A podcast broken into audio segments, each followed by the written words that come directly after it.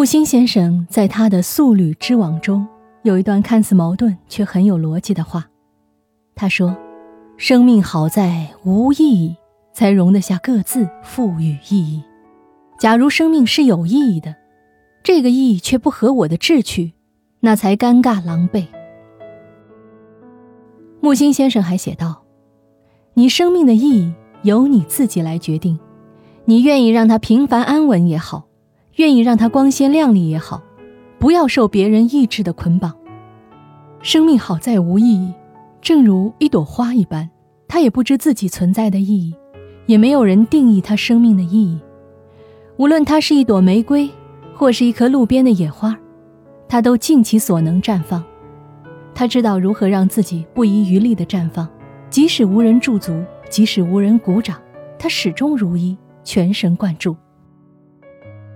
木心先生是一个内心风雅且从容淡定的人，他说：“至少于我而言，可以无所事事，然后干些自己喜欢的事情，赚点微薄的收入，然后有个僻静的院子，养些花花草草，种点瓜果蔬菜，无闲事挂心头，也无俗事扰人烦，可以读些好书，喝点好茶，人生的意义不就是这么简单吗？”